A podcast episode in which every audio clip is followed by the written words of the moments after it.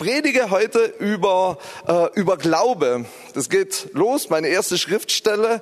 Also Glaube ist ein Riesenthema. Und ich habe eine halbe Stunde Zeit hier, irgendwie was zu sagen. Da kann man mit Sicherheit, kann man nicht alles äh, über Glaube sagen. Also da kann man zehn Predigten eine halbe Stunde oder eine Stunde halten und man hat wahrscheinlich immer noch nicht alles. Aber ich möchte einfach so ein paar Punkte, die mir wichtig geworden sind, herausstellen, also im Prinzip zwei wichtige Punkte und die wirklich, die, die die Kraft haben, unser Leben zu verändern und in richtig gute Bahnen zu, zu führen. Also ich fange an mit Hebräer 11.1, das ist die Definition von Glaube.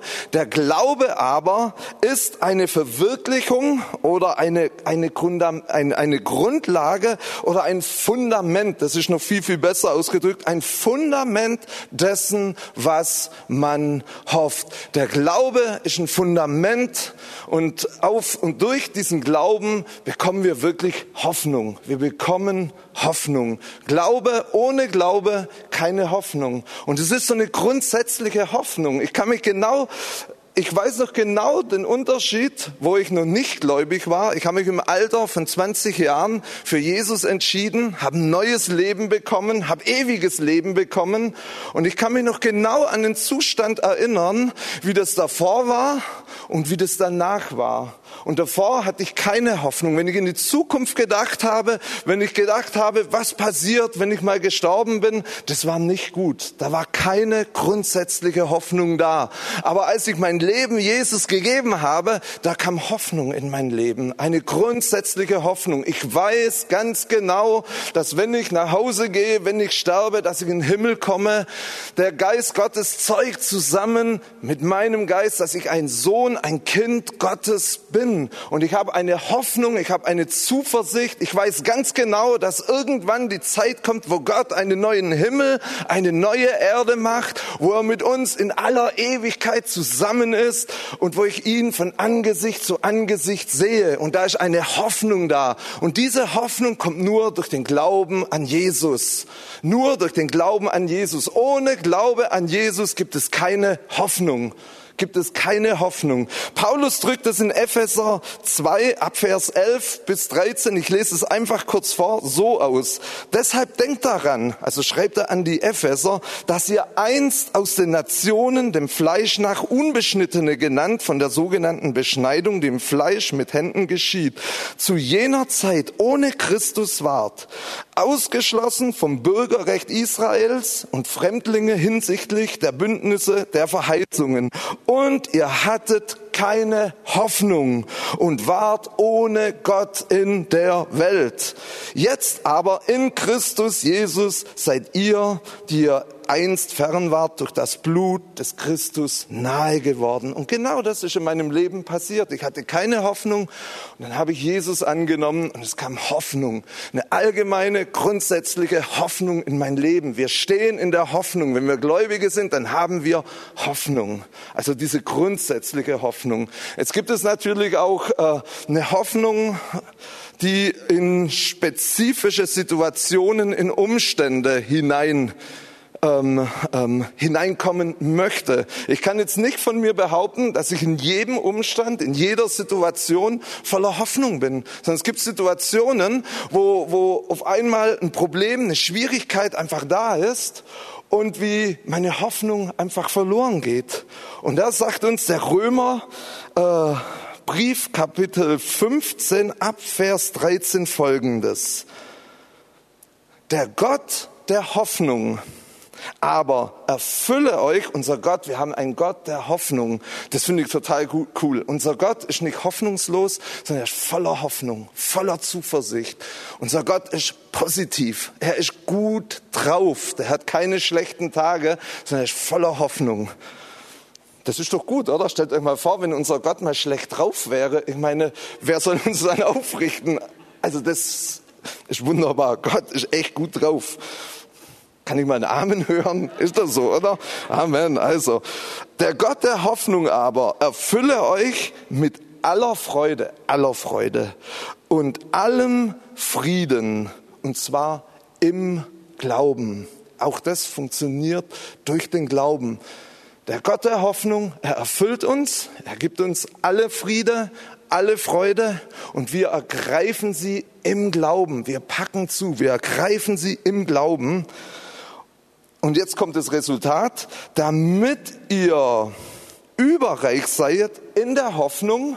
Und durch wen geschieht es? Durch die Kraft des Heiligen Geistes. Er vermittelt uns das Ganze. Das ist wunderbar. Und wenn ich diese Schriftstelle lese, dann fällt mir auch sofort Hebräer 11.6 ein. Hebräer 11.6 heißt, dass es ohne Glauben unmöglich ist, Gott wohlzugefallen, sondern wer Gott nahen will, wer ihm begegnen will, wer ihn erfahren will, muss, da steht ein Muss. Ich glaube, das ist zum ersten Mal, seit ich predige, dass ich ein Muss benutze. Ich, ich, ich hasse das, wenn Prediger immer sagen, wir müssen dieses tun, wir müssen jenes tun finde ich nicht so gut. Aber hier sagt das Wort Gottes, ich habe x verschiedene Übersetzungen durchgelesen, es steht muss in jeder. Denn wer Gott nahen will, muss glauben dass er ist. Also glauben, dass er da ist und denen, die ihn suchen, ein Belohner sein wird, dass Gott einfach gut ist, dass er ein Belohner ist,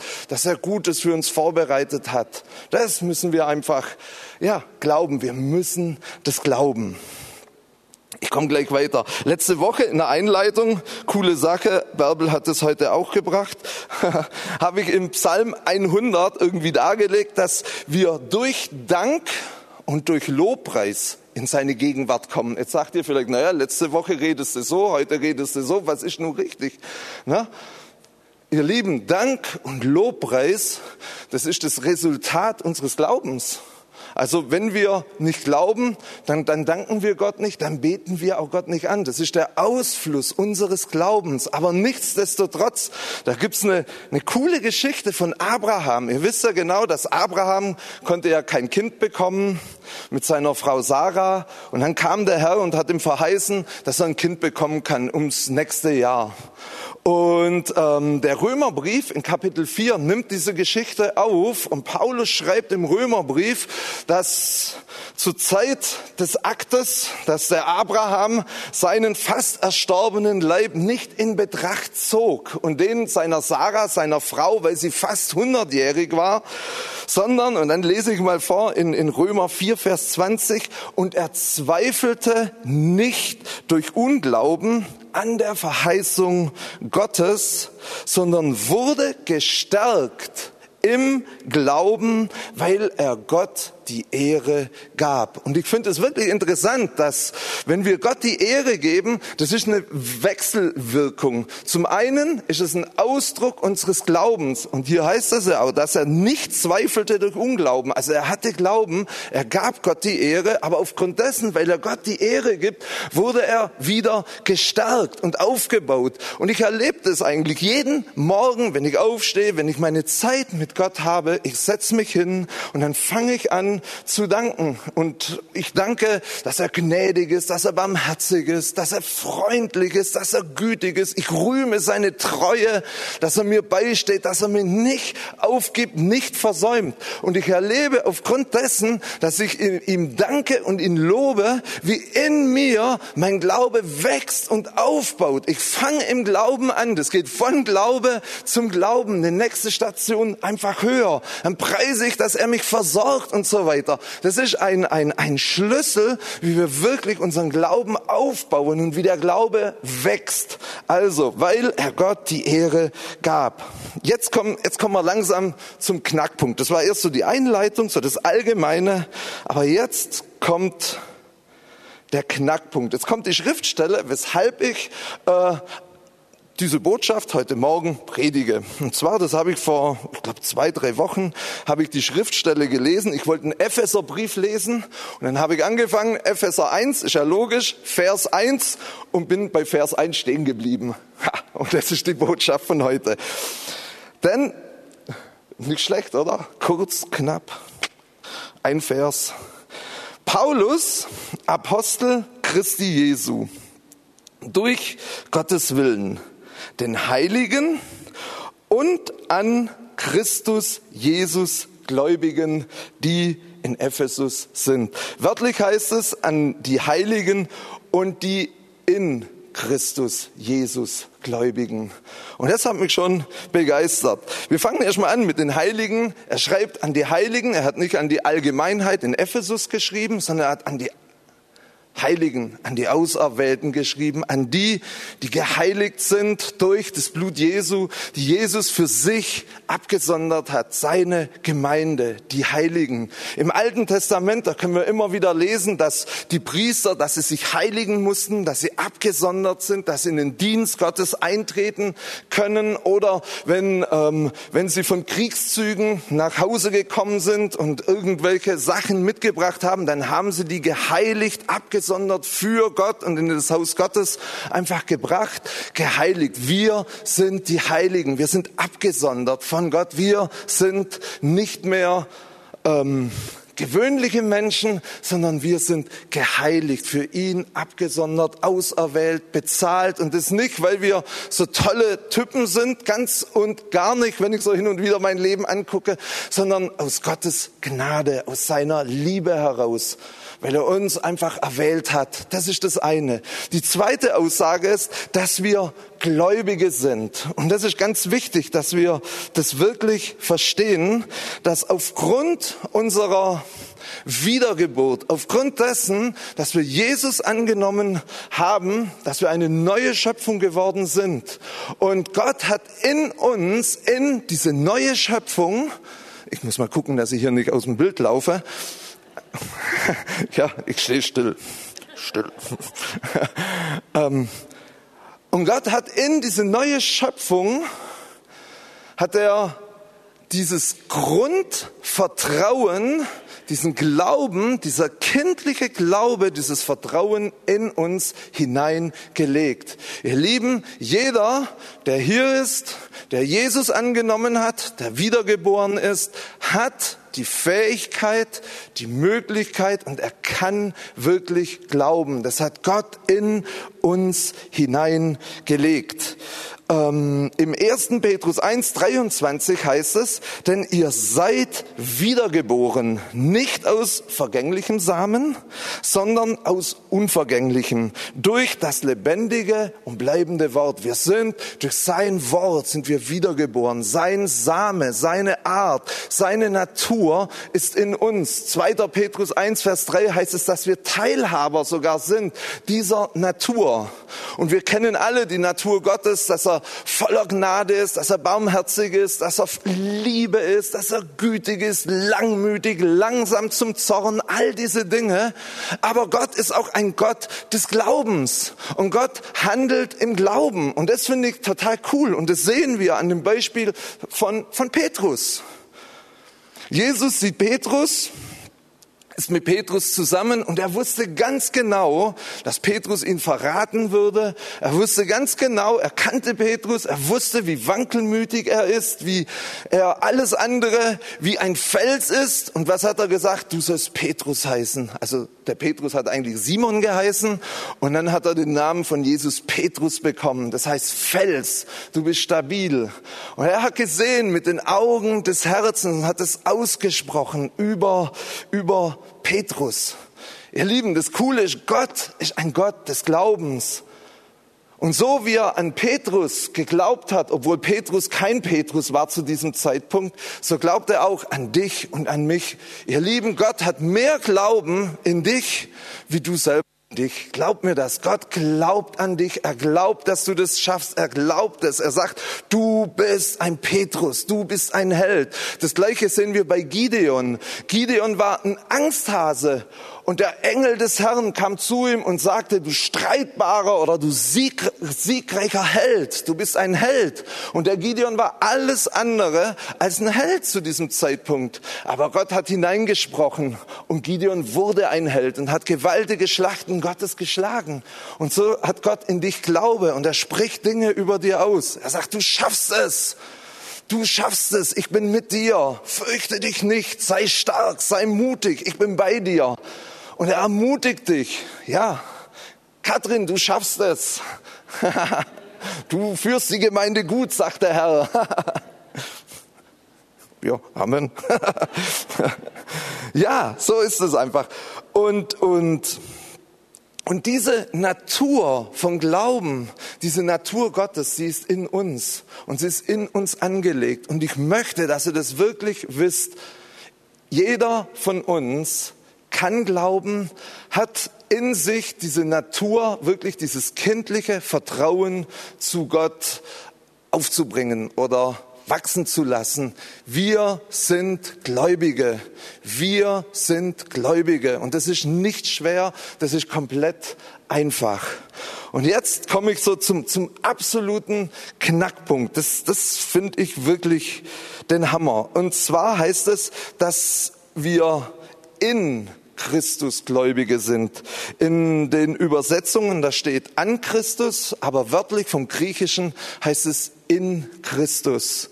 Und das sagt einfach aus, dass unser Glaube in Christus mit ihm verwurzelt ist. Und ich habe hier einen Satz von einem ähm, Theologen, der heißt Deismann, der hat 1800 vor dem Krieg gelebt und der schreibt über, was es bedeutet, in Christus zu glauben.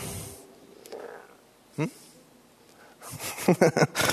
ähm, der Glaube, hört mir genau zu, das ist eine super, super Sache.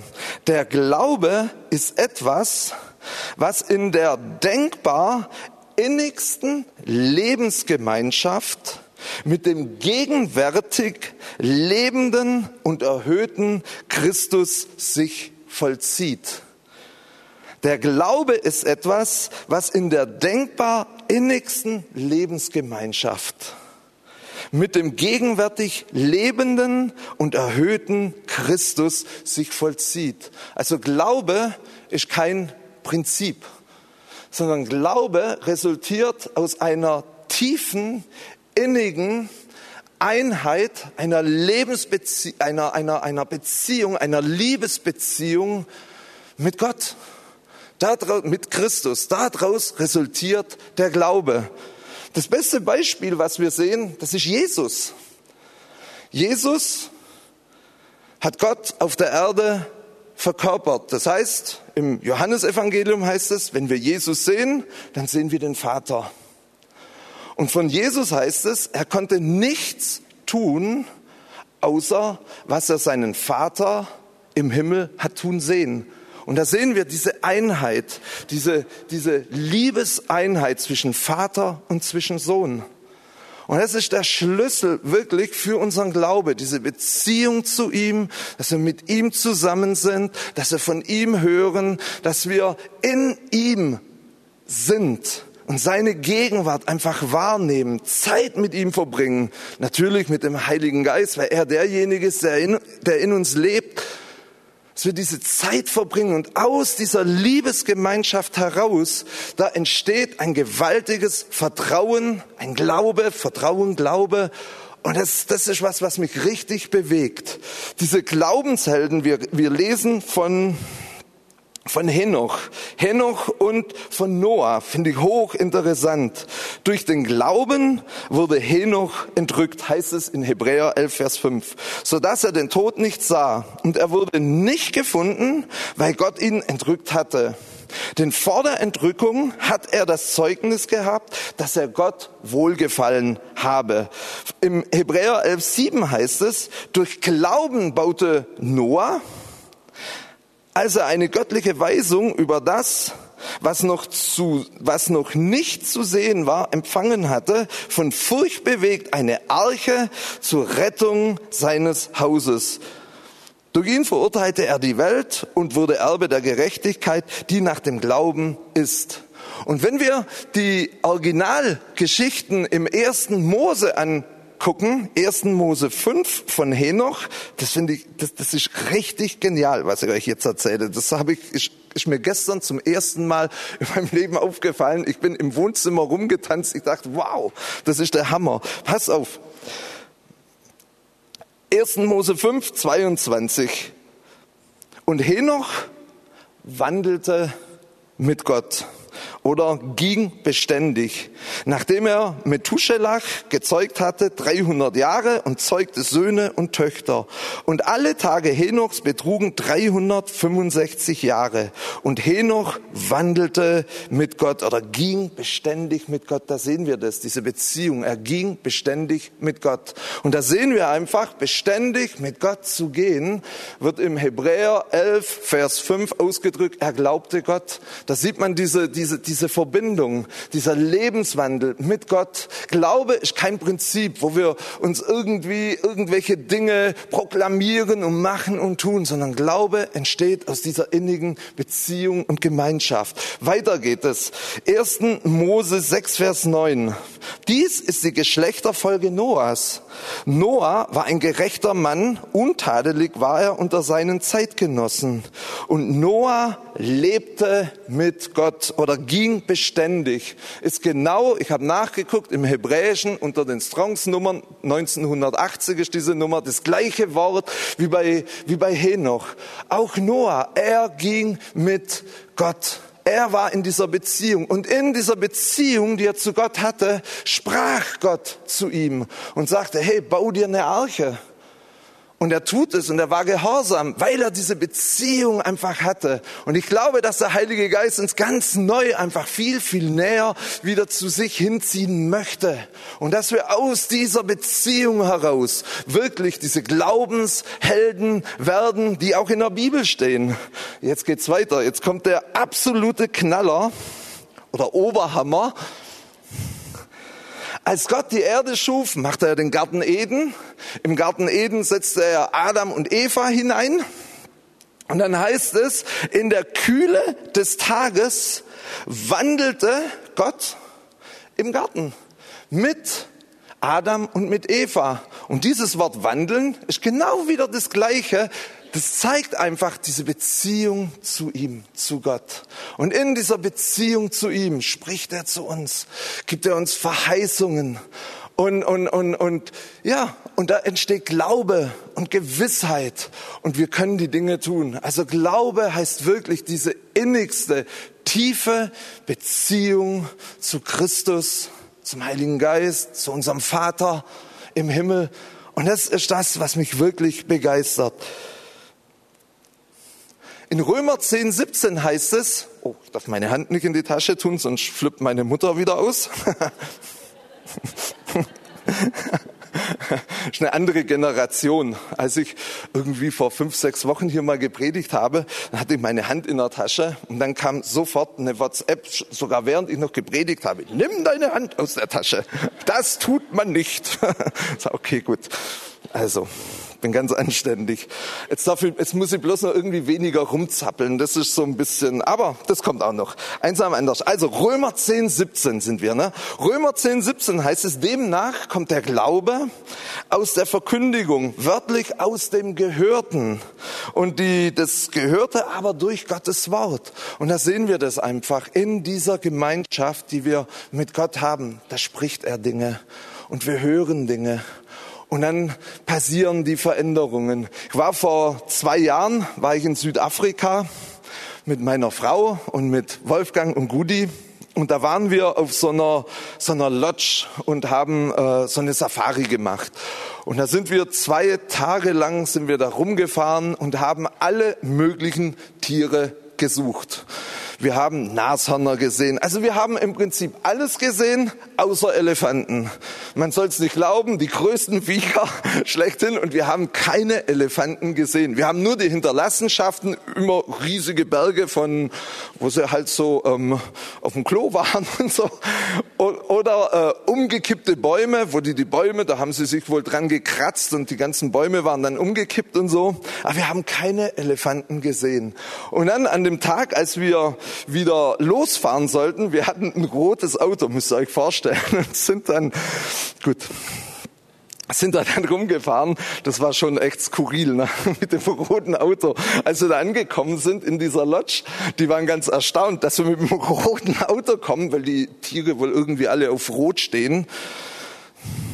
Da, da kann ich euch eine Geschichte erzählen. Das ist bei uns im Süden, ist das tatsächlich passiert. Da war also ob es tatsächlich, also man sagt, dass es passiert ist. Ich weiß es jetzt nicht sicher. Ich hab's, ich weiß es nicht aus erster Hand, aber die die Geschichte, die geht wirklich ähm, durch unser, also durch unser ganzes Gebiet, wo ich so herkomme. Da war ein Zirkus, das ist Jahre, Jahre, Jahre her. Und diese Zirkus, die durften noch Elefanten und alle Tiere so dressieren. Und dann ist dieser Zirkus, der ist dann, ähm, die sind dann immer so durch die Stadt gelaufen, dass man sieht, der Zirkus ist da und die ganzen Elefanten so hintereinander her. Und mit dem Rüssel haben sie immer den Schwanz des anderen so und sind dann das durch die Stadt gelaufen. Das war, das war in Reutlingen wohl. Und auf jeden Fall stand da in Reutlingen ein kleiner roter Mini Cooper. Schon ein kleiner roter Auto, Mini Cooper. Und einer der Elefanten, der hat wohl tatsächlich gesagt, dass es sein Sitz ist, wo er immer drauf sitzen darf, so im, im, im, im Zirkus. Ne? Und dann ist er auf den Mini Cooper drauf gesessen und hat dann eine riesen, eine riesen Delle im Dach gehabt. Ne? Und auf jeden Fall ist dann der Besitzer gekommen und Riesendelle im Dach und so und alles klar, gut, Zirkus war das. Fährt auf jeden Fall dann los mit dem Auto, dann hat ihn die Polizei angehalten. Und dann sagt die Polizei, was ist denn mit Ihnen passiert? Dann sagt er, naja, mir ist ein Elefant auf dem Auto gesessen. Ich sage euch, der Mann brauchte glauben, dass sein Führerschein nicht abgenommen wird. Also das soll tatsächlich passiert sein. Also wir waren mit einem roten Auto auf jeden Fall in dieser, in dieser Lodge. Und wir haben keine Elefanten, nichts gesehen. Und wir sind da wirklich stundenlang mit unserem Guide rumgefahren. Und dann bin ich morgens, als wir abreisen sollten, bin ich aufgewacht und ich hatte wirklich diesen Eindruck, wir werden heute Elefanten sehen. Das hat sich in mir komplett verfestigt. Ich wusste das. Und ich habe schon morgens beim Frühstück gesagt, hey Leute, wir werden heute Elefanten sehen. Ich bin ganz sicher, wir werden Elefanten sehen. Und dann sind wir losgefahren und sind so durch dieses ganze Gebiet wieder rausgefahren. Und so circa ein Kilometer, bevor wir raus sind, und ich habe dann unterwegs, ich habe immer noch gesagt, wir werden heute noch Elefanten sehen. Ich, ich weiß das, ich habe einfach diese Gewissheit und Glaube heißt ja auch Wissen. Ne? Auf jeden Fall sind wir dann gefahren, eine, eine, eine lange Rede einfach kurz zu machen, und die Elefanten kamen dann. Eine ganze Herde Elefanten ist einfach über die Straße gelaufen. Und so ist es einfach, wenn wir mit Gott einfach leben, er redet zu uns und dann verfestigen sich Dinge in uns und da entsteht Glaube und dann passiert es. Ich kann mich vor ein paar Jahren an eine Situation erinnern. Meine Frau sagt eigentlich, ich, ich, ich soll das nicht mehr erzählen, aber das ist wirklich, das, das, meine Frau hatte vor Jahren, hatte sie ja Krebs, ne? Und dann war diese ganze Krebsgeschichte vorbei. Ein Jahr später ähm, war sie dann beim Arzt zur Routineuntersuchung und ähm, dann sind diese Tumormarker wieder hochgegangen. Also wusste nicht, Blut abgenommen. Auf einmal ruft die Ärztin an, ja, Sie müssen unbedingt noch mal kommen und die Tumormarker sind hoch. Wir müssen wieder Blut abnehmen. Ne? Gut, wieder hingegangen. Eine Woche später die neue Blutprobe. Ähm, die Tumormarker sind noch viel, viel mehr gestiegen. Ne? Und dann weiß ich noch ganz genau, wie ich dann im Wohnzimmer saß. Es war so vor Weihnachten im Winter. Mein Kamin war an und ich setzte mich so an den Kamin und ich sagte, Gott, was ist da los? Ich verstehe das nicht. Du hast gesagt, dass alles gut wird und ich verstehe das nicht. Und dann hat Gott in mein Herz gesprochen. Hat gesagt, du, vertrau mir, es wird alles gut. Es wird alles gut. Und es war die Antwort. Und das hat in mir so ein Glaube erzeugt, so eine Gewissheit, dass ich in die Küche gestürmt bin. Meine Frau war gerade in der Küche. Ich sage, hey, alles wird gut. Ich habe ihr natürlich, ich war so aufgeregt, nicht erzählt, dass der Herr das gesagt hat, dass alles gut wird. Und, und dann sagt sie, na du redest ja wieder und hin und her. Auf jeden Fall habe ich gesagt, es wird alles gut. Und dann musste wieder hin, nochmal Blut abnehmen und die ganzen Werte waren ganz normal bis zum heutigen Tag. Und das ist sieben oder acht Jahre her, ne? Neun, neun Jahre, neun Jahre her. Preis dem Herrn. Und das ist es einfach. Glaube ist nicht ein Prinzip, dass wir irgendwie jetzt Worte nehmen und, und proklamieren und machen, sondern aus dieser Beziehung, aus dem, dass wir mit Gott einfach zusammen sind, er redet. Und er redet auf vielerlei verschiedene Art und Weisen. Er redet durch sein Wort. Das ist ganz wichtig, dass wir, ich liebe Gottes Wort. Und ich studiere jeden Tag in seinem Wort. Heute Morgen sind bei mir im Wohnzimmer, ich glaube, vier verschiedene Bibeln auf dem Tisch gelesen, wo ich überall gelesen und ich studiere und gucke in Grundtext und, und, und, und forsche nach. Ich liebe Gottes Wort. Und es spricht zu mir und ich erlebe, dass ich, wenn ich im Wort lese, das ist Gemeinschaft. Wisst ihr, der Autor des Buches, nämlich der Heilige Geist. Alle Schrift ist vom Geist Gottes eingegeben. Der wohnt in mir. Und ich lese mit ihm Gottes Wort und ich verstehe Dinge und er erklärt mir Dinge. Und dann habe ich so eine, so eine, ja, so kommt dann halt meine Predigt zu, zustande und, und, und das begeistert mich und, und, und das ist wunderbar und ich möchte euch da wirklich ermutigen, dass ihr ins Wort geht. Das ist Gemeinschaft mit ihm zu haben. Es gibt viele Möglichkeiten oder in Sprachen zu beten. Wenn wir in Sprachen beten, sagt das Wort Gottes, dann, dann, dann erbauen wir uns selbst. Wir erbauen uns, unseren Glauben. Wie ein Haus aufgebaut wird, so erbauen wir uns. Und ich erlebe das regelmäßig, wenn ich eine gewisse Zeit einfach in Sprachen bete, gerade wenn ich viele konfuse Gedanken irgendwie habe, wenn Druck da ist, ich bete und auf einem Schlag sind die Gedanken in meinem Kopf weg und es kommen göttliche Lösungsgedanken aus meinem Herzen raus neue Gedanken, göttlich, mit Zukunft, mit Hoffnung, mit Zuversicht. Vielleicht da wirklich ermutigen. Das ist alles so, wo wir uns Zeit nehmen mit dem lebendigen Gott. Glaube ist kein Prinzip, sondern es ist einfach Beziehung mit ihm, Zeit zu nehmen mit ihm. Oder wir sind still, setzen uns hin, hören.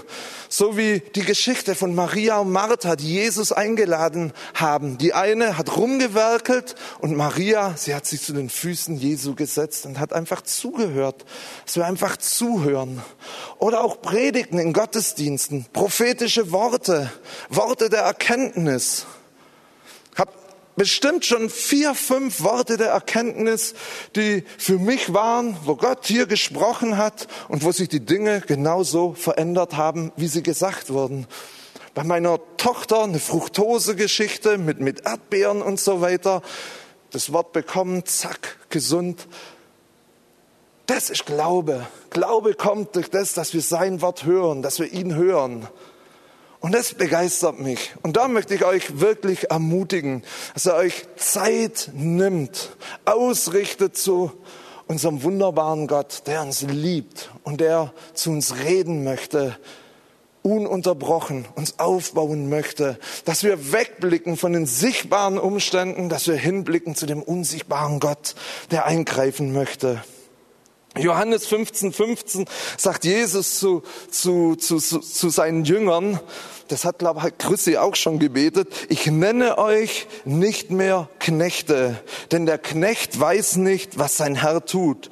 Euch aber habe ich Freunde genannt, weil ich euch alles verkündigt habe, was ich von meinem Vater gehört habe. Und so ist es. Wir sind seine Freunde. Wir sind keine Knechte, wir sind seine Freunde. Und er sagt uns alles.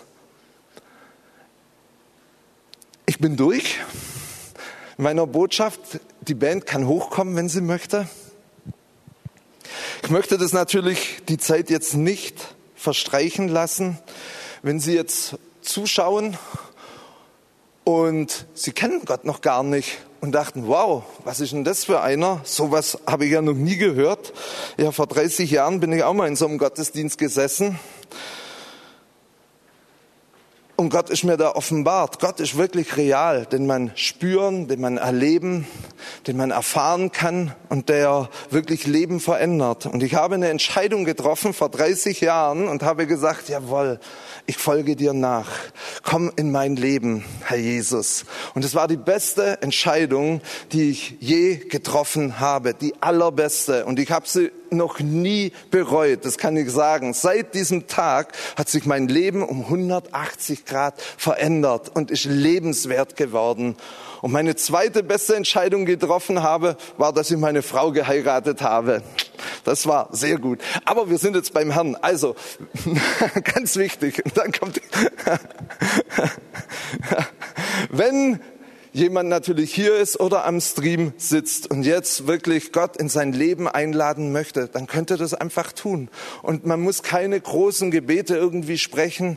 Sag einfach, Jesus, komm in mein Herz. Ich gebe dir mein Leben. Komm einfach in mein Herz. Ich brauche dich. Ich brauche dich. Und er wird kommen. Er wird kommen.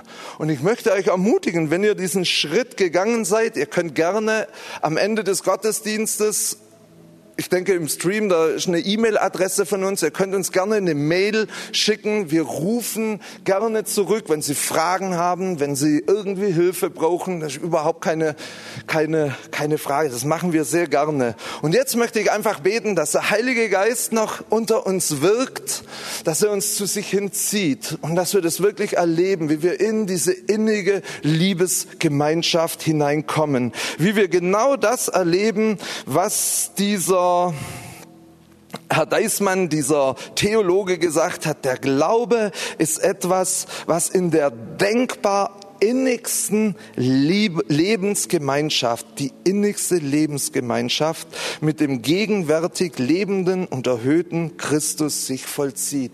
Herr, und das wollen wir wirklich erleben, diese innige Lebensgemeinschaft mit dir. Wir danken dir, Heiliger Geist, dass du in uns lebst und dass du uns dahin führst, dass wir in diese Einheit, in diese Innigkeit, in diese Liebes- und Lebensgemeinschaft mit dir hineinkommen. Danke, dass du jetzt ausgehst und dass du uns ziehst und dass wir das erleben und dass sich dadurch unser Leben transformiert, dass wir wirklich zu richtig kühnen, glaubenden Menschen einfach werden, weil wir mit dir leben, weil wir dich kennen, weil wir dich erfahren. Wir preisen dich. Danke, dass du da bist. Danke, dass du jetzt von, von, von Stuhl zu Stuhl gehst, dass du in unsere Wohnzimmer hineinfließt und dass du uns jetzt berührst und ziehst und ziehst. Danke, dass du die Augen unseres Herzens öffnest dass die Realität dieser unsichtbaren Welt, dass die Realität einfach in uns wird und in unserem Herzen sichtbar wird. Dass wir wie Jesus einfach die Dinge sehen, die, die du einfach tun möchtest. Danke, dass du das tust, Heiliger Geist. Du bist wunderbar, du bist da, du wirkst. Wir preisen dich. Im Namen Jesus. Amen.